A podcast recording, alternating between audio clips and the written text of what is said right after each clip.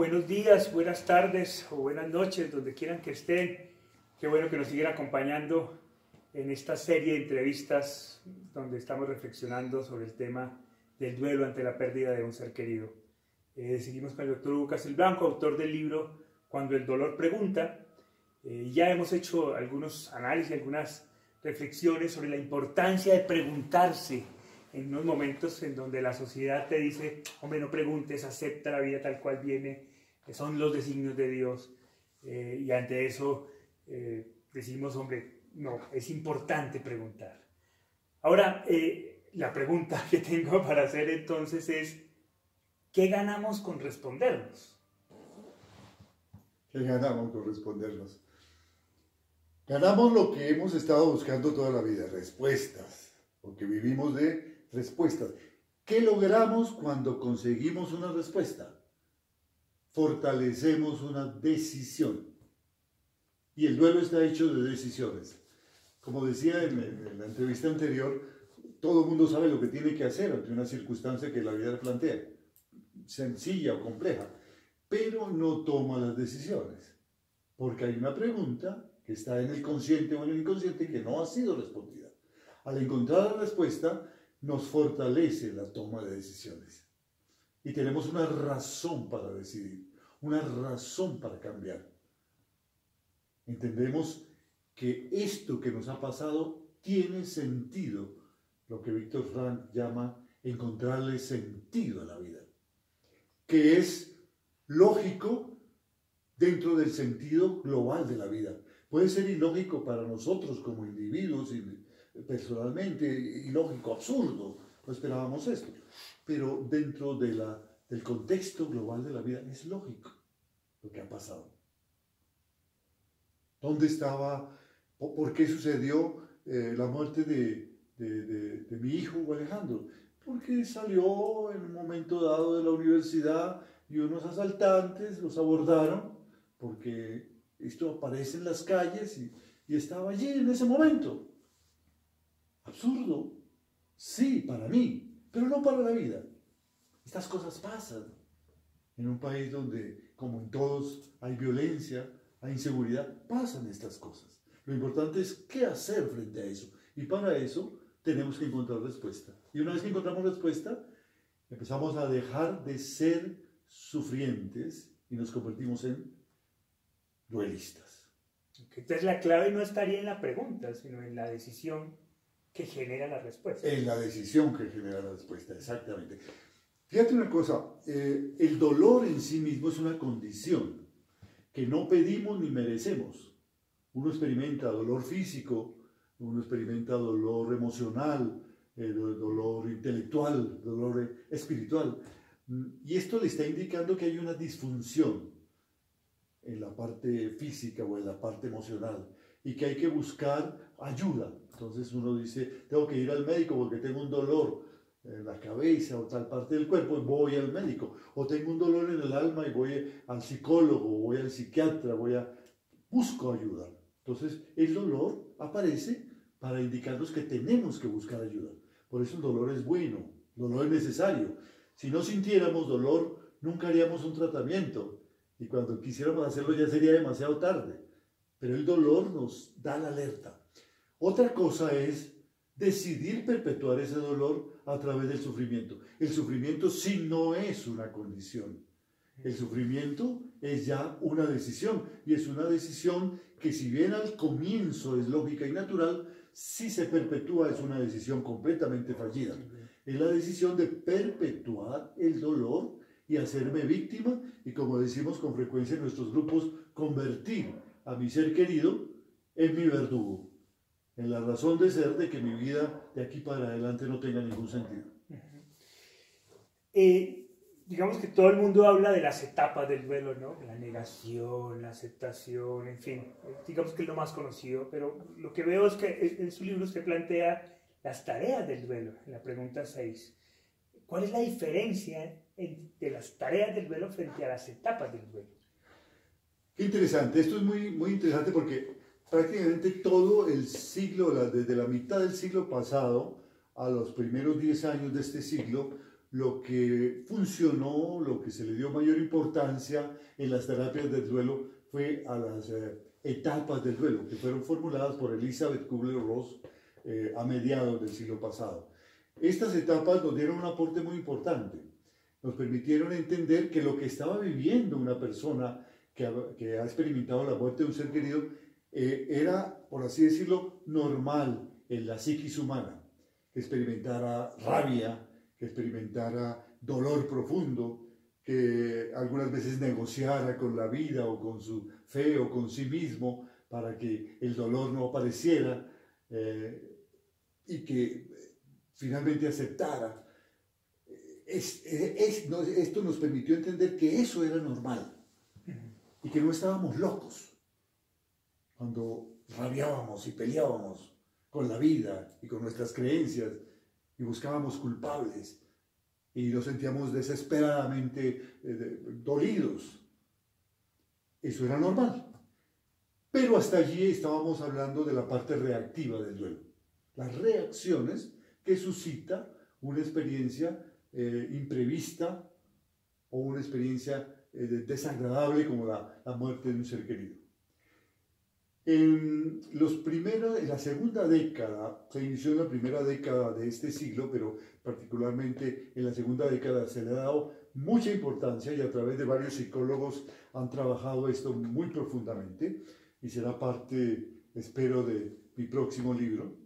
Estamos hablando de las tareas del duelo, que son la parte proactiva del duelo. Muy bien, yo estoy experimentando unas etapas, estoy experimentando algo que me indica que hay un desorden en mi psiquis, en mi vida emocional. Ahora, ¿qué voy a hacer? ¿Qué decisiones tengo que tomar y qué acciones tengo que, emprender para enfrentar esa situación? Entonces estamos hablando de la parte proactiva. por, ponerte un ejemplo, eh, en los primeros días del duelo muchas personas no quieren que se les llame, se encierran, eh, no quieren saber de nadie, todo les parece ridículo, las cosas que le dicen. Una de las cosas fundamentales es dejarnos amar, dejarnos querer. Por ejemplo, hay personas que piensan, especialmente esto se da en, el hombre, en el padre de familia, que manifestar el dolor es negativo. Llorar, rabiar, sentirse desconcertado un día, eso va a ser negativo para los otros miembros de la familia, porque yo tengo que mantenerme fuerte, mostrar que, la cosa, que lo que hemos vivido vamos a salir adelante, aquí no ha pasado nada. Y esto es un error muy grave, porque la muerte de un ser querido es un, es un terremoto en la vida de cualquiera.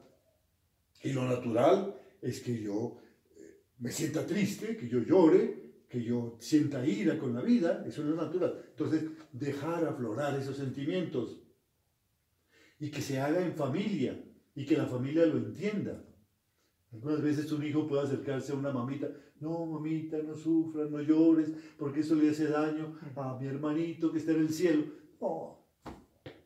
Estas son. Lo que pasa es que cuando una persona está sufriendo, eso nos incomoda.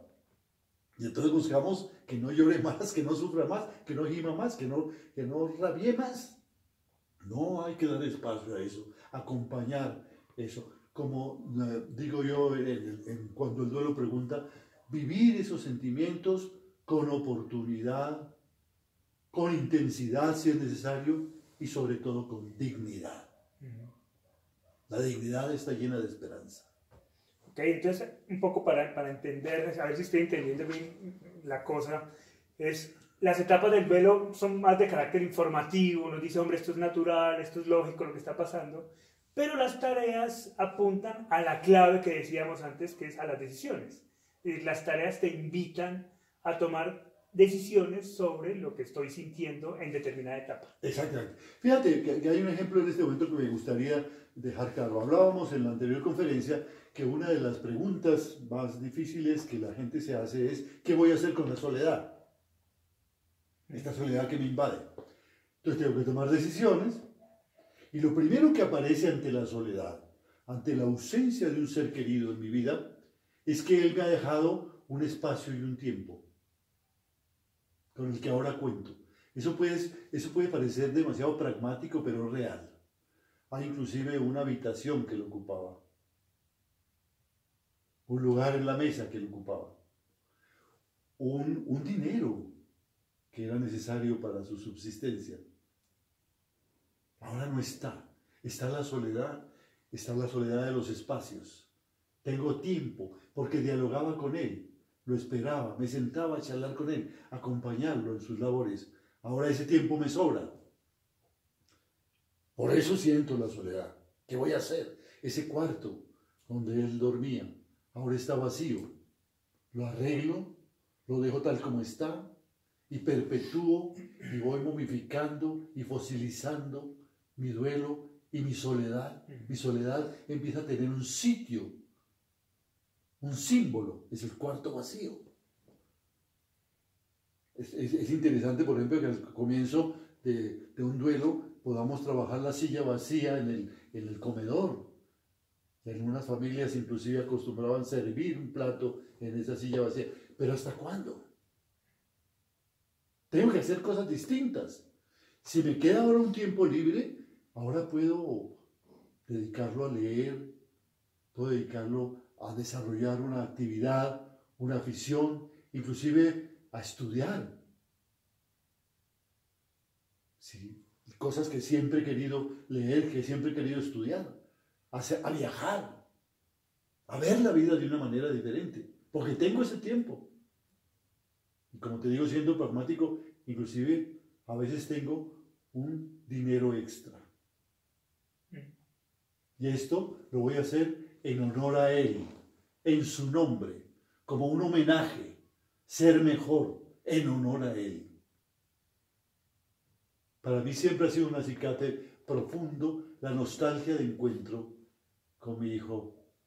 Creo en eso, creo en el reencuentro, pero quiero encontrarme pleno de luz, como tal vez está Él, pleno de luz y trabajar para que en ese momento tengamos un encuentro en donde haya resonancia de nuestros espíritus. Entonces tengo que imponerme tareas, empezar a trabajar para ser mejor. Alguna vez escuché decir a un padre, en la muerte de mi hija no me hizo mejor. Yo sabía que lo estaba diciendo porque su dolor era profundo, pero era un hombre profundamente solidario con sus pacientes y que se hizo mucho más generoso precisamente a partir de la muerte de su hijo. Entonces creció, aun cuando no lo quería reconocer, estaba haciendo un excelente trabajo. Entonces tenemos familia, tenemos otros hijos, tenemos una pareja, tenemos clientes, tenemos compañeros de trabajo que esperan de nosotros.